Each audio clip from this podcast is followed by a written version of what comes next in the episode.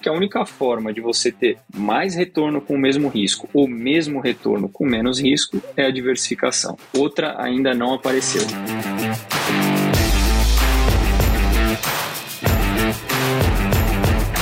Fala galera, eu sou o Zé Rico está começando mais um episódio do podcast Rico na Bolsa. E hoje, galera, a gente vai falar sobre um assunto que eu considero muito importante, que é balanceamento de carteira. E para falar sobre esse assunto, a gente sempre traz aqui, pessoal, um expert, e nesse caso é Pedro Matos, da equipe de gestão de fundos DNA. Pedrão, seja bem-vindo, meu querido. Fala, Zé. Pô, obrigado. Só agradecer você, todos os ouvintes aqui do Rico na Bolsa. Para mim é muito gostoso estar com vocês e vamos nessa. Bora. Pedrão, conta um pouco sobre você, cara. Como que você conheceu o mercado financeiro? Como que você foi parar aí nesse lugar maluco aí da, da equipe de gestão de fundos da NA? Zé, eu vou resumir porque eu não quero matar de tédio. É, toda a turma que está escutando a gente hoje, acho que não vai demorar para perceberem que eu sou um nerd. É, mas eu lá atrás eu me formei em Direito, né? Então eu sou advogado. Fiz a faculdade de Matemática até a metade e eu estava fazendo estágio em Direito e o advogado que sentava do meu lado estava tradando ações. Na época era a BVMF3. E eu gostei muito daquilo. Por outro lado, na faculdade de matemática a coisa ficou um pouco confusa, para dizer o mínimo. E eu troquei por economia. Uh, me formei então depois economista. Fui trabalhar com fundos quantitativos, que nesse meio tempo eu fui estudar em Singapura é, finanças quantitativas. Voltei, trabalhei alguns anos, me tornei sócio. Era um período bem diferente de mercado, então assim, a gente tinha muito menos acesso. Né? O próprio trabalho pô, que a Rico vem desenvolvendo de, de trazer essa realidade para todos. E eu acabei mudando um pouco para o universo de renda fixa para usar a minha, minha outra especialidade, que era o direito. Passei a estruturar títulos de renda fixa, tive ali a minha gestora com a minha boutique de crédito. E aí, a convite do Dex, na verdade, eu conheci ele no mestrado, eu fiz mestrado em econometria, o Dex foi meu colega de mestrado, e a convite dele eu vim para XP, fiquei um tempinho uh, na área de carteiras recomendadas, enquanto os DNAs ganhavam um pouco de corpo, e hoje a gente está na gestora, né, na XP Asset, no, na célula da XP Allocation, fazendo gestão dos fundos DNA, dos fundos Selection e dos fundos e-Trend. Eu não sei se você sabia, mas eu também sou formado em Direito. Não sabia? Pô, meu colega aí de profissão. Exatamente, cara. Mas eu acabei, eu acabei indo pro Direito um pouco mais fundo ali. Eu fui para concurso, acabei passando como procurador.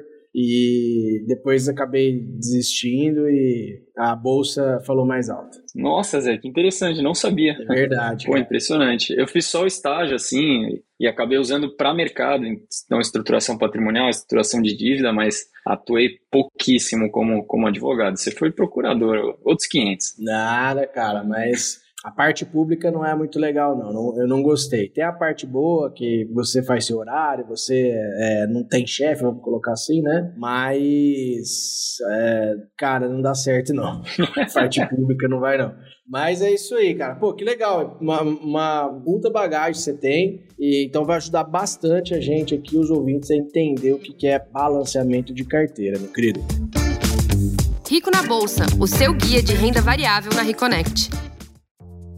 Para começar, o que, que é balanceamento de carteira? Você podia explicar para o pessoal? Não, com certeza, e acho que é importante porque tem palavras né, do, da língua portuguesa que você pode ter várias, várias interpretações, mas na linguagem técnica a gente gostaria de olhar com, com uma determinada interpretação. Então, quando a gente fala de balanceamento ou de diversificação da carteira, é muito importante que você esteja olhando sob o ponto de vista de risco. Então, vou te dar um exemplo muito simples, que é você pegar uma carteira e comprar, sei lá, 100 CDBs. Você põe 1% da sua carteira em cada CDB, todos eles são cento e tantos por cento do CDI. Isso, sob a ótica de crédito, é até diversificar, mas não é uma carteira diversificada porque todos esses CDBs têm algo em comum, que eles são pós-fixados, eles estão sujeitos ao mesmo risco primário que a variação da taxa de juros. Então, quando a gente fala de balanceamento de uma carteira balanceada, eu estou dizendo o seguinte: olha, eu gostaria que você tivesse na carteira fontes de risco diferente para você navegar diferentes cenários. Então, esse exemplo do pós-fixado, por exemplo, você vai bem quando a economia vai mal, porque a taxa de juros sobe, sua carteira inteira sobe. e você vai mal quando a economia vai bem, porque a taxa de juros cai, sua carteira inteira cai. Você não está diversificando em termos aí de risco primários ou de fatores de risco, que são algumas terminologias. Então, para responder o que é balanceamento ou o que é uma carteira balanceada, é uma carteira que tem diferentes fontes de risco. Então, você deveria ter ativos que se dão bem ou mal conforme a inflação, bem ou mal conforme a economia do Brasil, bem ou mal conforme a economia lá fora, bem ou mal conforme o câmbio e outros exemplos mais. Muito bom. Eu acho que assim, eu tenho na cabeça para explicar isso para as pessoas que não são do mundo, né, da, do mercado financeiro e tudo mais, eu falo em vetor. Então assim, você tem vários vetor, várias, vários direcionais para no fim formar um vetor mais uh, seguro. Então, como você falou, você está exposto a várias fontes de risco para que, no final, apesar do mercado ir bem, a, economia ir bem, a economia ir mal, você continue lucrando com o vetor para cima, vamos colocar assim. Eu acho que seria mais ou menos isso, né? Não, com certeza. Inclusive, tem uma, uma máxima em finanças, e eu vou colocar várias aspas aqui em frente, antes e depois dessa frase, que é: no longo prazo tudo tende a subir. A gente tem um milhão de contra-exemplos, é, mas de fato, a maioria dos ativos de risco eles têm uma tendência a subir, seja porque o carrego é positivo, então porque é um juros rendendo ou algo do tipo, ou seja porque a gente está falando de ações ou, ou empresas que têm uma série de executivos trabalhando para que isso suba. Só que suba em termos de valor, né? De retornos positivos. Só que no meio do caminho pode acontecer, claro, de tudo um pouco. E é nessa hora que a diversificação vai fazer muito sentido, porque uma coisa pode estar dando certo, a outra coisa pode estar dando errado, e o que você quer, claro, na média é coletar esse seu carrego positivo, mas com, com flutuações mínimas, né? Você pode precisar do dinheiro nesse meio do caminho. Então, com um risco reduzido, e o balanceamento é o segredo para esse risco. É daí que vem aquela frase que é o único almoço grátis do mercado, com almoço grátis no sentido de que a única forma de você ter mais retorno com o mesmo risco ou mesmo retorno com menos risco é a diversificação. Outra ainda não apareceu. Bom, eu estudo a parte fundamentalista hoje para justamente é, olhar para o longo prazo, né? Porque qual que é o problema aqui? Muitos ouvintes aqui do Rico na Bolsa também são day traders ou traders, enfim. E o trader ele não pensa muito no longo prazo. Ele faz tudo operações mais curtas e não, não pensa nessa montagem de carteira carteira e, e, obviamente, o balanceamento da carteira. Então, eu estudo justamente para isso e dentro disso eu busco a diversificação para poder, como você falou, ficar sempre ali com né, uma, exposto a mais fontes de risco e com isso ter um ganho mais consistente no longo prazo. É, e falando nisso, cara, eu queria saber de você o seguinte: é, o que, que é rebalanceamento e redistribuição de carteira? E tem diferença entre os dois e quais são? Boa, maravilha. Uh, tem, tem uma pequena diferença, de novo, às vezes a gente pega palavras emprestadas da língua e ela tem uma acepção técnica, né, um, um significado que a gente escolheu como técnico e na língua isso pode ser confuso, mas eu vou dizer a forma como eu interpreto que eu acho que é aquela que faz sentido. Rebalanceamento, você tem uma estratégia e digamos assim, você tem seus pesos definidos e aí ao longo do tempo os seus ativos vão variando, um vai para cima, um vai para baixo. Então digamos que você tinha metade da sua carteira investida numa ação que subiu 10%. Você começou com 10 reais, 5 em cada uma, uma subiu 10, ela foi para 5,50. Agora você passou a ter um pouquinho mais de 50% nela, e isso não foi de propósito. Então, quando a gente fala de rebalanceamento, é você ter uma frequência na qual você retorna os pesos para sua estratégia. Então, essa que subiu um pouquinho, você venderia uma parte dela para colocar na outra e voltar para sua estratégia de 50 a 50. Tem, enfim, uma série de, de artigos científicos nesse sentido, do, dos benefícios do rebalanceamento, mas não deixa de ser uma, um tipo de, de estratégia de reversão à média. Então você acaba fazendo isso meio que sem querer, por assim dizer. Então o rebalanceamento, até aqui que a gente está falando, ele é um, uma atividade operacional, né? Você não precisou, tipo, tomar um risco, pensar no, no que fazer. É, um, é uma regrinha e você está se atendo ali às suas teses de investimento. A redistribuição já é o contrário, é um trabalho que não é operacional, é um trabalho muito mais intelectual, que é desenvolver a sua estratégia. Então, o que a gente faz no dia a dia, inclusive na gestão dos fundos DNA e, e num passado na, nas carteiras recomendadas, é olhar o cenário para frente e aí sim redistribuir o risco da nossa carteira. Por quê? A gente olha esses diversos, você até chamou de vetores, né? Eu gostei desses vetores de risco, esses fatores de risco, e cada um deles está oferecendo uma coisa diferente. Então, por exemplo, há dois meses atrás a gente olhava para o futuro e o CDI ofertado era ali de 7, 8%, hoje ele é de 10, 11%. O prêmio de crédito, ah, há quatro meses atrás, estava na casa de 1,80, 1,90, hoje está na casa de 1,60. O mesmo vale para a renda fixa global, que estava abaixo de 300 bips de prêmio de crédito e hoje já está retomando esse, esse panorama, esse patamar. Quando a gente olha para todas essas oportunidades, é natural que algumas delas vão se tornando mais atrativas relativamente ou menos atrativas relativamente. E a redistribuição da sua carteira, ou a redistribuição do risco da sua carteira, é justamente você colocar mais fichinhas para o lado de uma ou de outra tese. Pedro, cara, me tira uma dúvida aqui. Se a gente for pensar, né, como eu comentei, a maioria dos, dos uh, ouvintes aqui do Rico na Bolsa, muitos estão lá na minha sala, são day traders. E se a gente for pensar nessa questão, o day trader, ele joga um pouco contra, uh, pelo menos em tese, ele joga um pouco contra essa questão da diversificação e tudo mais. Como que se encaixa para o day trader essa ideia, Pedro? Pô, Zé, é uma pergunta muito boa, é muito importante. Eu já fui questionado, porque parece uma, uma contradição, né? Então, se eu pudesse citar até para quem estiver ouvindo e quiser uma recomendação, dois pilares dessa contradição. De um lado, você tem um cara chamado Henry Markowitz, Harry Markowitz, prêmio Nobel, que criou a teoria de carteira, que é o papa de falar que a diversificação é o único almoço grátis e coisa e tal que fala que diversificação é muito bom e necessária. Do outro, você tem um livro também muito conhecido é, da turma de mercado, acho que você vai fazer na faculdade de economia, primeiro semestre vão te pedir para ler, que é Axiomas de Zurich, que de uma certa forma ele fala o seguinte, olha, se você diversificar muito, você não vai ficar rico, é, você vai ganhar o básico. E aparentemente eles estão discordando, mas eles não estão discordando, e pelo menos essa é a minha visão, porque a gente tem duas coisas diferentes, eh, duas óticas diferentes para olhar no mercado. Então, de um lado, você tem uma coisa chamada prêmio de risco, que até outro Nobel, né, o Eugene Fama, também ganhou o Nobel pela hipótese eficiente de mercado, que basicamente fala o seguinte: olha, o único jeito de você ter um, um, um retorno na média é você correr um risco, e quanto maior ele for, maior o seu retorno de médio e longo prazo vai ser. E é isso que um investidor faz quando ele está olhando para a carteira inteira de investimento dele. É isso que eu faço quando eu olho para o DNA, para os fundos DNA, que são uma carteira completa. Mas isso, inclusive a literatura chama de beta. Se alguém nunca viu esse termo, é meio que esse prêmio por risco de mercado ou para cada fator de risco, que normalmente está falando do mercado de ações.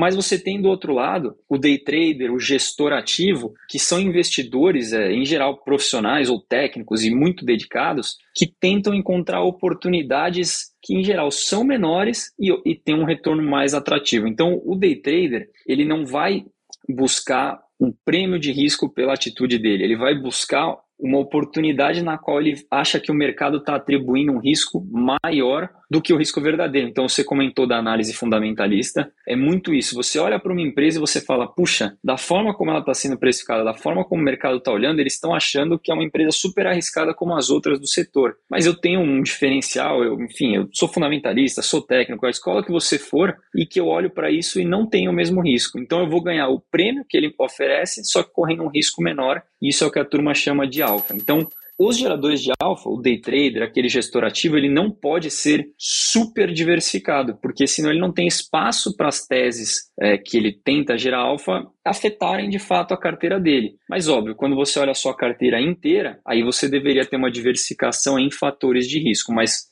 dá o exemplo do, do investidor que é day trader, ele tem lá por exemplo, o Selection Multimercado, porque ele não quer escolher fundos multimercado, coloca lá. Ele tem o Selection Renda Fixa, porque ele não, não entende renda fixa, mas precisa ter e está lá. E a parte de ações ele faz day trade. Então, na parte de ações, ele provavelmente vai ser menos diversificado uh, do que nas demais, que ele está só ganhando o prêmio do mercado, porque ele sabe muito bem o que ele está fazendo, porque ele olha isso, não sei se todos os dias, mas olha isso com uma atenção grande, com uma ciência grande, estuda para isso e busca essas oportunidades de gerar alfa. Cara, muito bom, porque parece que um fica contra o outro, né? Parece que não, se eu falar em diversificação, eu sou contra o day trader, eu sou contra buscar ali, como você falou, o alfa, né? E realmente, para você, é até uma questão, para quem não entende ainda dessa questão do risco e tudo mais, é, é até uma questão lógica. Quando você vai concentrar muito esforço para você buscar o alfa, você não consegue concentrar isso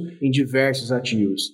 Para você ter sua total atenção e conseguir extrair algum tipo de a, a, dinheiro ou especulação em cima disso, você vai ter que que focar, cara, no máximo em dois, três ativos ali, que é, que é onde o seu, o seu universo de atenção vai conseguir extrair. Agora, eu chamo muito atenção do day trader por essa questão da diversificação, porque ele só olha para o curto prazo, sabe? Ele deveria começar a olhar mais para o longo prazo, como você falou. Ele escolher, ah, eu não sei muito ali da renda fixa, eu não sei muito, até o multimercado vai estar dentro do que ele faz, mas eu não consigo olhar outros tipos de ativos para eu poder também é, extrair valor financeiro disso. Então, ele começar a diversificar nesse sentido e deixar um capital menor, uma porcentagem menor para ele colocar porque querendo ou não, é muito mais arriscado você buscar o alfa, você tá ali exposto, mesmo que em dois, três ativos, cara, é muito complicado porque o mercado no curto prazo ele tende a uma aleatoriedade maior, né, do que no longo prazo. Né? Não, sem dúvida, você tem toda a razão e, e, é o que você falou, né? Então no fim do dia você não está discordando e tem uma chamar de uma terceira via que são os gestores ativos, né? Então às vezes você topa o risco da busca do alfa sem conhecer do assunto e aí você pega um fundo ativo, é, day trader dificilmente vai pegar um fundo de ações, mas você pega um fundo ativo em crédito, o Selection Renda Fixa é um fundo de gestores ativos de crédito e eles vão fazer isso por você. Então, quando você olha o day trader, o clube de investimento, o fundo de ações, em geral, você está falando de pessoas que estudaram muito, porque, como você falou, gerar alfa tem um risco a mais do que o de mercado. Lá no, no, no artigo do Markowitz que ele rendeu o Nobel, eles chamam de risco sistemático e risco específico. Quando você concentra, por exemplo, como você falou, em dois, três nomes, você está correndo riscos que são super específicos, né? Se o CEO de uma dessas três empresas tem um problema, um escândalo, o que for, seu portfólio vai sentir. Se você tivesse com a bolsa inteira em carteira, não ia sentir. Mas por que, que você está fazendo isso? Porque você localizou uma oportunidade, que a gente chama de tese de investimento, e ela andando a seu favor, você vai ganhar muito mais. E você olhou ali e achou que essa análise de risco-retorno fez sentido. Então, esse é o lance do, de não estar discordando que a diversificação é bom, mas nas posições em que o day trader é, olha, ele sabe o que ele está fazendo. E óbvio, tem um risco, às vezes vai andar contra, mas é um risco que ele analisou, correu, e se ele né, tiver mais a favor do que contra ao longo do tempo, tá tudo tudo certo, vai, vai vir esse alfa.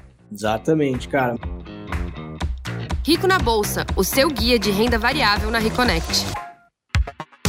Pedrão, vem cá, cara. Já veio, já veio o Colasso, já participou aqui, já falou bastante de fundos DNA, mas não custa a gente sempre é, reavivar, vamos colocar assim, essa questão. O que, que seria esses fundos, as carteiras relacionados a isso? Pô, legal, Zé. Obrigado pela pergunta, né? No fim do dia, fundos DNA são minha manhã, tarde e noite, então é o que o nosso time sempre faz. E é um conceito que ele não é difícil. Na verdade, o que a gente localizou no mercado é que tem muita gente que já percebeu que tem que investir bem. Eu sempre faço paralelo com a nutrição. Você não precisa ser nutricionista, mas tem que saber o que comer. A pessoa já localizou essa necessidade, mas pode ser que ela não tenha tempo, pode ser que ela não tenha recurso, né? Às vezes, para você ter uma carteira diversificada que a gente tanto falou, tem um monte de mínimos, né? Cada fundo tem um mínimo e você não consegue. Pode ser que você não tenha qualificação aos olhos da regulação, então você não pode investir em todos os fundos e pode ser que você não tenha conhecimento. E aí os fundos DNA são feitos para essas pessoas. Então é um fundo que basta você escolher o seu nível de risco. Se você entrar lá na parte de fundos DNA no site da Rico, tem até um questionário que te ajuda a falar qual é o seu nível de risco, né? Portanto, qual é o seu fundo DNA, e ele é uma carteira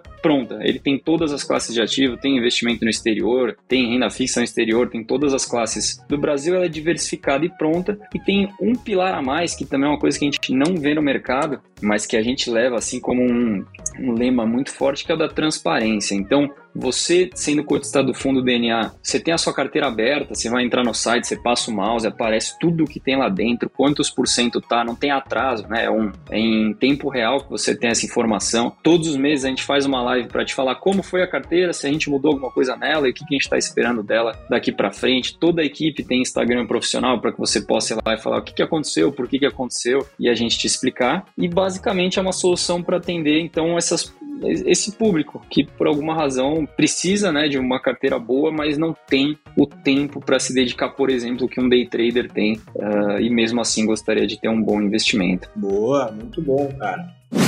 Cara, qual que é a melhor técnica para você para balancear? Vamos falar, né? Já que a gente está falando muito de day trader e, e técnica, porque como, como, a gente está comentando aqui, o day trader que se expõe ali ao alfa, que se expõe a dois, três ativos, ele tem que ter uma técnica muito apurada. E eu acredito que para vocês também não seja diferente. Para lidar com tudo isso, vocês têm que ter uma técnica também. Qual que é a melhor técnica para você para balancear uma carteira?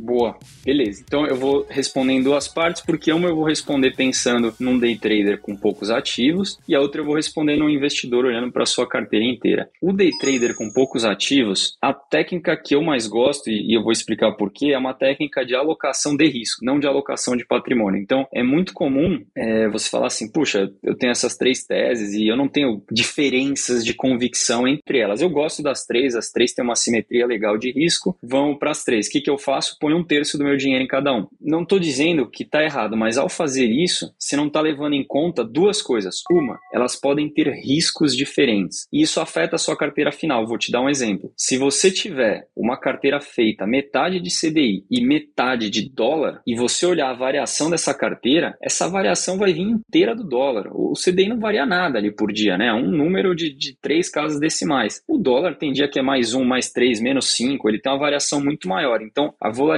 do dólar engole a do CDI. Então, você diversificou em patrimônio, mas você não diversificou sob a ótica de risco. Sua carteira está totalmente dominada pelo dólar. E a segunda que você não está levando em conta ao dividir patrimônio é a correlação. Então, eu não sei quais são esses três nomes, eles são teóricos, mas, puxa, pode ser que dois nomes sejam do mesmo setor. E aí eles vão ser afetados por mesmos fatos, né? Você está concentrando um risco primário. Pode ser que eles sejam de setores opostos. Isso também deveria ser levado em conta, porque eles vão sempre andar de forma oposta. Então, para quem estiver escutando a gente e for aí atrás de, enfim, uma planilhinha ou quais são as contas exatas, você pode olhar modelos de paridade de risco ou modelos de alocação de risco, que nada mais é do que você fazer uma conta de forma que você fale, olha, eu estou alocando um terço do meu risco em cada um, mas porque um ativo é muito mais volátil do que o outro e porque a correlação entre esses dois, três ativos é tal, eu vou ter que ter mais dinheiro nesse e menos dinheiro naquele outro. No nosso exemplo simples de CDI contra dólar, para equilibrar o risco que eu trago de cada um, eu teria que ter muito menos dinheiro no dólar, porque ele varia muito mais. Então, olhando para a carteira de ações, eu pensaria sempre em alocação de risco. Se elas forem do mesmo setor, olhando para trás, a correlação já vai reproduzir isso, entendeu? E quando você colocar num modelinho de alocação de risco ou de paridade de risco, já vai estar tá embutida. Quando a gente olha para carteiras, e talvez seja mais difícil dar uma dica tão prática nesse sentido, eu vou decepcionar, mas eu não vou deixar o pessoal que veio escutar a gente sem ter para onde correr, é um pouco mais complicado. Por quê? É muito comum você, você fazer estimativas do para frente olhando para trás, mas isso não é tão óbvio. E o melhor jeito de você distribuir, a gente estava falando da redistribuição da carteira, é você olhar as oportunidades para frente, você tem que estimar o prêmio que ele está te oferecendo, o risco, que pode mudar, né? não, não é o mesmo é, que foi até agora, e justamente a relação entre esses ativos. Então, o ouro, num momento como foi 2013 no Taper Tantrum, tinha um caráter defensivo. O ouro, agora na crise do Covid, teve um caráter cíclico durante muitos momentos. E isso não é trivial. Então, o melhor jeito é você sempre analisar como tá daqui para frente. E é óbvio que eu sei que isso é super difícil. Por sorte, é, e eu tenho, né, não, acabamos nem falando assim, mas eu tenho um carinho enorme pela equipe da Rico e conheço muita gente. Por sorte, a Rico é, consolida carteiras recomendadas. Então, quando você estiver olhando para os seus percentuais, você pode ter alguma ingerência, ver o que você gosta mais, o que você gosta menos, mas pelo menos tentar partir das carteiras, porque não é a mesma coisa para todo perfil de risco, né? Depende muito se você é conservador, se você é agressivo e muda, gente. Há meses atrás, aquilo que eu falei, o prêmio de CDI era maior, só que o CDI era menor. Agora o prêmio diminuiu, o CDI cresceu. E eu poderia dizer algo parecido para renda fixa lá fora, renda é, variável no Brasil, renda variável lá fora, e cada classe vai ter a sua especificidade. E aí você tem que olhar essa sopinha. E a carteira publicada pelo time da Rico, eu sei muito bem, é que analisa essas oportunidades e propõe um balanceamento, bem uma distribuição de riscos bem adequada. Então você pode ter a sua ingerência, mas eu sugiro fortemente partir da carteira recomendada. Boa, cara, muito bom, muito bom mesmo. Cara, momento de crise, vamos falar agora, vamos tocar na ferida, vamos colocar o dedão lá no, no Ibovespa, né? É, em momento de crise, como a gente tá, não é, não, eu não diria uma crise, mas nós estamos num momento é, de queda ali do Ibovespa acentuada. E nesse cenário, cara, qual que seria um bom balanceamento de carteira? Como que eu poderia até diversificar minha carteira para que eu ficasse protegido do que a gente está passando hoje. Para o investidor aí que tá. Tem muito investidor na sala que está desesperado porque está mega posicionado aí só em ações. O que, que você poderia ajudar o nosso pessoal nesse sentido? Pô, Zé, uma pergunta, ela, ela é um pouco complexa, mas ela é recorrente, né? Assim, a cada, sei lá, cinco anos, pelo menos, a gente acaba nos, nos encontrando na mesma situação, digamos assim. Então, primeiro, a parte chata, digamos assim. Comprar seguro depois que bater o carro é um problema. Isso é a lição que, poxa, quem errou dessa vez, busca não errar na próxima, que já vai ser ótimo. Então, você pensar em proteção num cenário que já tá ruim é sempre muito mais caro. Próxima vez, quando a carteira estiver indo muito bem, pensa nas classes defensivas, que a gente vai dar uma comentada. Pensa em, enfim, putz, prédio ou em qualquer estrutura assim que possa se beneficiar de um downside do, do que de, um, né, de, um, de uma perda do ativo que você mais opera. Se você é muito Bolsa Brasil, é isso. Você vai ter que ter algum tipo de ativo que se valorize com a queda do índice. Então, primeiro de tudo, quem se encontrou numa situação difícil nesse momento, lembra disso da próxima vez que for pro happy hour comemorar uh, que a carteira está indo muito bem, que pode ser a hora de comprar proteção barata. E é verdade, né? A gente volta, acaba voltando nisso. Opções, elas, o valor delas tem algumas, algumas variáveis lá dentro. Um deles é a volatilidade implícita. Quer dizer que quanto o mercado mais achar que ela vai variar, mais cara ela é. E por conta da natureza humana, momentos ruins são associados a mais volatilidade do que momentos bons. O que quer dizer que quando o momento é ruim, a volatilidade esperada é alta, a opção fica cara, a proteção fica cara. Então lembrar de nos momentos de bonança pode ser a hora de você comprar aquela sua estrutura de opções defensiva um pouquinho mais barata. O que não quer dizer que o mundo está perdido, principalmente se você olha para médio e longo prazo. Então, quando a gente fala em proteção nesse momento, primeira coisa é proteção do quê, né? Então, olha para sua carteira, se você está só operando índice, se você está olhando para sua carteira como um todo, contra o que que você quer se proteger ali exatamente. A gente tem dois três, três alternativas aqui clássicas de proteção. A primeira é para nós brasileiros,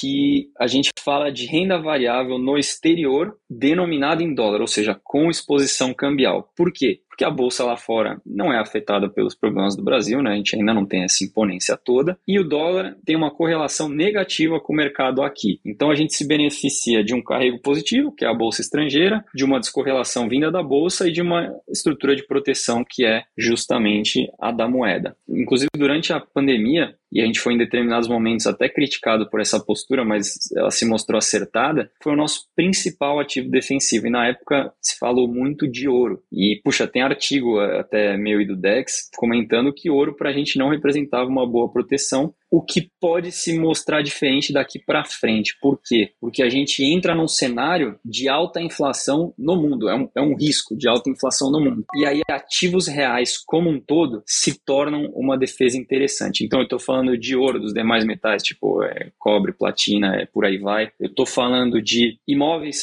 seja no Brasil, seja lá fora, então FIISA, REITs lá fora. Estou falando de energia que você pode fazer via ação, mas de preferência uma ação que seja bem, bem atrelada ao preço da, da commodity, até commodities uh, em geral pode ser, pode representar uma boa defesa. E a terceira alternativa, que vai um pouco na linha até do tema da, da diversificação, é você encontrar coisas descorrelacionadas. Até nos ativos reais eu esqueci de falar, um tema quente é, são as criptomoedas, né, os criptoativos, que tem, a gente não conhece eles ainda, eles têm um quê de ativo real, é, um quê de, enfim, de ativos financeiros, vou, vou chamar assim, e a gente hoje tem uma, como como eu comentei, a melhor forma de você eh, redistribuir sua carteira olhando para frente é você estimar prêmio, estimar o risco dessas coisas. E hoje em criptoativos a gente não é capaz de fazer isso. Então a gente está até bolando é, um produto novo que se chamará e-trend ativos reais, deve estar tá saindo dentro de duas, três semanas, que a gente fez uma modelagem que junta essas classes que eu falei, que é uma forma de colocar cripto na coleira, digamos assim. Essas coisas juntas têm um comportamento um pouquinho mais previsível e a gente fica mais confortável e é uma defesa que é o que a gente precisa olhando para frente. E a terceira alternativa é você buscar coisas descorrelacionadas mesmo. Então, puxa, hoje a gente tem um, uma série série de fundos passivos que te permitem acessar bolsas europeias, bolsas asiáticas, é, até, salvo engano, já tem de, de imóveis nos Estados Unidos, é, que seriam esses outros ativos reais, e tudo isso não é relacionado com o momento ser ruim no Brasil. E quanto mais coisas não relacionadas ao momento ruim no Brasil, mais protegido você vai estar de um momento que piora. Mas, de novo, a gente já andou mal, né? Então, quando eu pergunto se proteger do que, você tem que tá, estar tá ciente de que você não está se protegendo do cenário que você já está, está se protegendo de uma piora de cenário. Boa, é igual quando eu era advogado e o cara chegava já tudo lascado, Ah, e agora? O que, que eu faço? Agora faz nada, agora chora, né? Porque agora, você falou, agora nós vamos tentar fazer alguma coisa. Mas é, eu acho que o que você falou é, é verdade. O, a carteira vai bem e o cara, ele, ou a pessoa, né? Ele fica louco para falar pros amigos. Não é nem o fato da carteira tá indo bem, ele quer falar pros amigos. Aí ele vai no happy hour a prim primeiro assunto que ele, ele tira do nada é falar da carteira dele, que tá indo bem. E ele esquece de fazer a proteção. Então, realmente, se tá indo bem, utiliza um pouco dessa, dessa rentabilidade que você adquiriu para poder fazer uma proteção que aí, se der ruim, né? Você não vai ganhar tanto, porque você vai precisar usar isso daí. Mas se der ruim, você tá mais protegido realmente, cara. Eu não, não tinha pensado nisso, porque você me falou, veio a imagem na cabeça de, do pessoal comemorando que a carteira tá indo bem. E, e é por isso que até que eu achei graça massa, cara. Mas muito bom, muito boa a tese. Eu acho que ajuda bastante o pessoal tanto a alertar, como também entender um pouco mais. E no fim, cara, meu vô tava certo, né? Investir em terreno dá certo.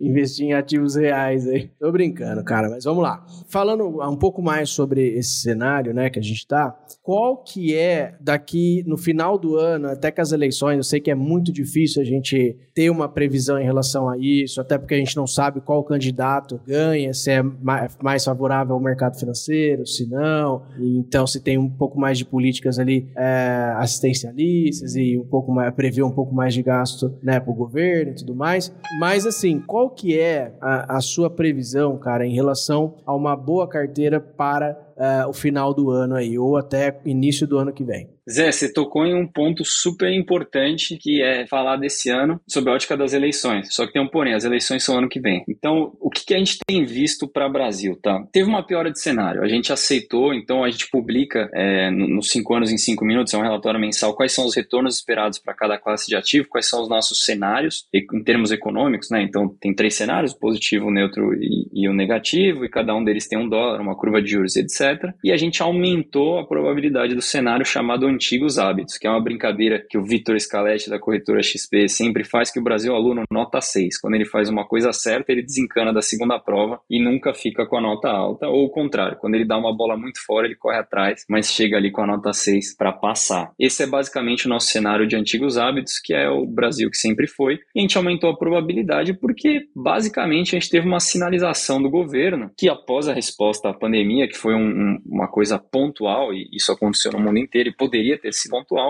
mostrou que está disposto a fazer aí o que precisar em termos eleitorais e, e mudou um pouco o regime no sentido de, olha, se precisar subir gasto, a gente vai subir, o que nos leva, ou pode nos levar a um Brasil novamente de juros altos, de um câmbio desvalorizado e coisa e tal. Então houve uma piora de cenário. Só que falando para o fim do ano, a gente não tem um catalisador, a gente não tem um grande fato, assim, a gente não tem mais uma grande votação para acontecer esse ano, não as eleições são ano que vem. Então, esse ano as coisas devem ficar um pouco mornas. A gente já até viu nos últimos o quê, 10 ou 7 pregões, não sei, o mercado aceitando um pouco, né? Principalmente no mês aí de, de novembro. Então, teve um problema, teve uma grande correção de mercado, e o mercado passou a aceitar um pouco, né? É normal que haja uma sobre-reação de mercado. Dito isso, bolsa no Brasil tá barato, como poucas vezes. E como é que, como é que a gente, o que, que a gente olha para falar bolsa tá barato? Tem um múltiplo, que do inglês é o PE, Price Earnings, ou preço-lucro, que basicamente é você dividir o valor das ações que estão no índice pelo valor do lucro delas. Então é mais ou menos quanto você paga para cada real de lucro uh, de uma empresa. Essa relação é no mundo todo, assim, é, seria normal você ver ela girar ali entre 10 e 11, óbvio, tem momentos de mais, momentos de menos, é, like com mais empresas de tecnologia esse número sobe, então indo até 13. E no Brasil, que já vinha um pouco mais barato, na casa de 9, 8,5, após a correção esse número baixou de 7. Então, sob essa ótica, a bolsa está barata. Só que tem duas formas de haver uma correção, que é o preço subir ou o lucro cair. E a perspectiva, ela piorou, só que lucro cair não é uma coisa que acontece do dia para a noite. E como eu falei, a gente não tem um catalisador, a gente não tem divulgação de resultado até o final do ano. Então, até lá, eu acredito num carrego positivo, que é uma pequena correção, esse múltiplo ir para um patamar é minimamente usual vou chamar assim. E aí, claro que olhando para o ano que vem, a gente já tem que passar a responder algumas perguntas. A eleição fica mais latente, né? Pode demorar um pouquinho, e mais importante do que isso, a gente vai ter que entender as condições econômicas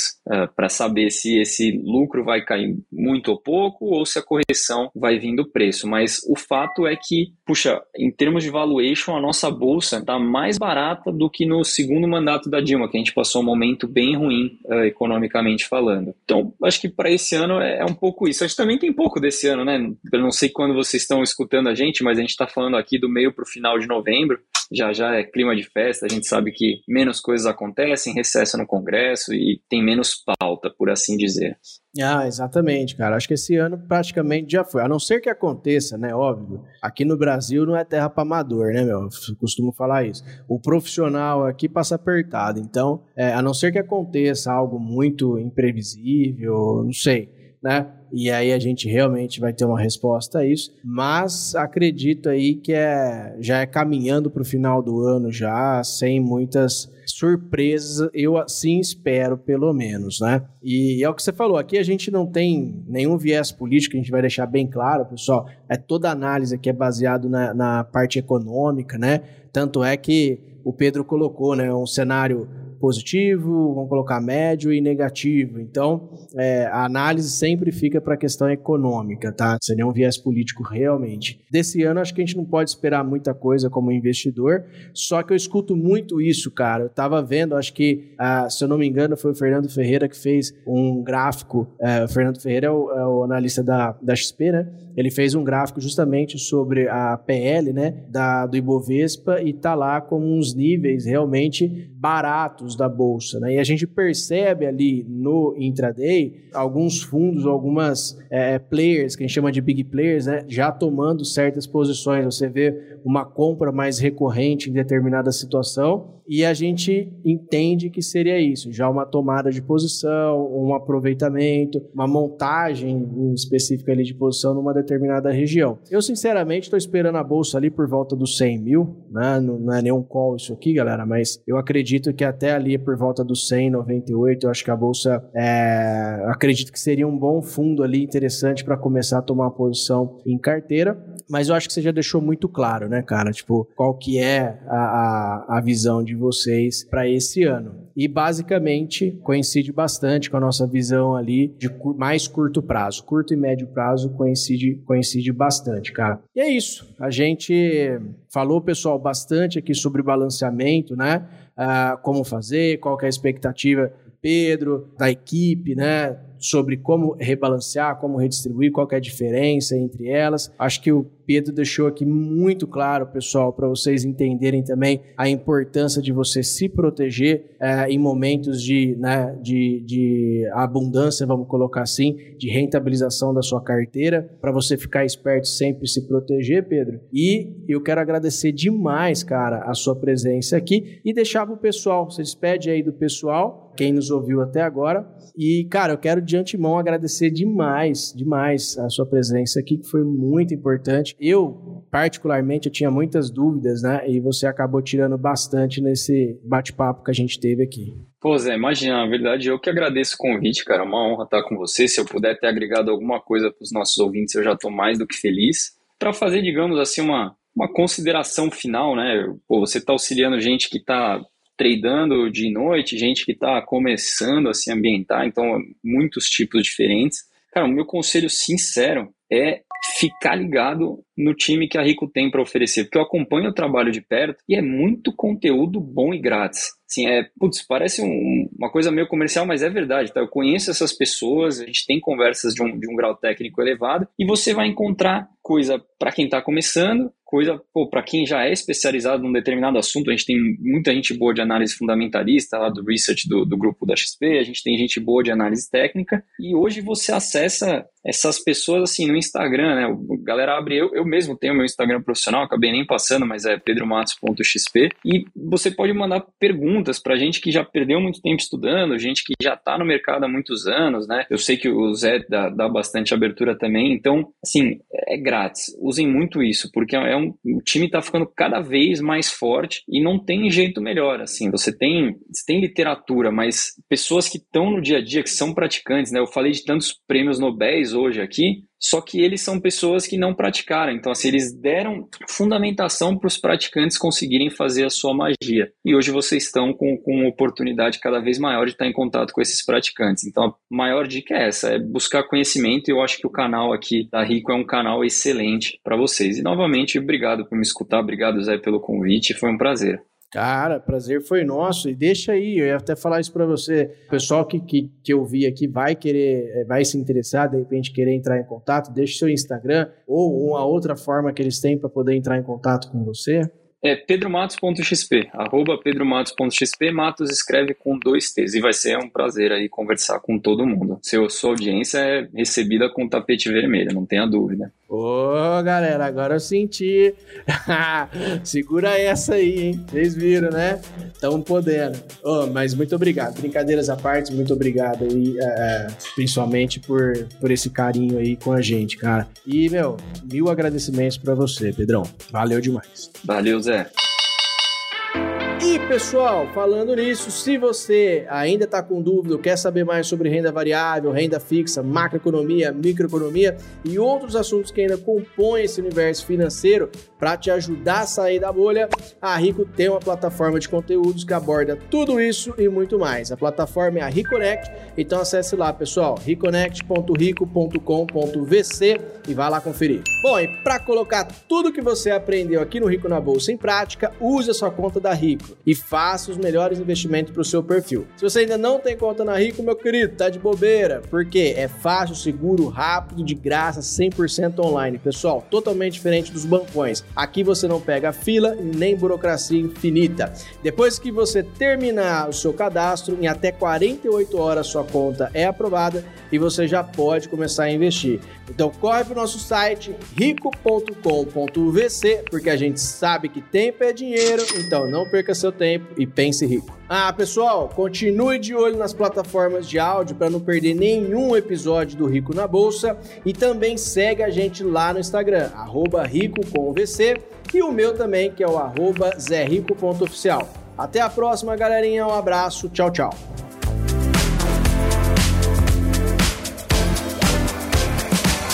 Rico na Bolsa é da Reconnect.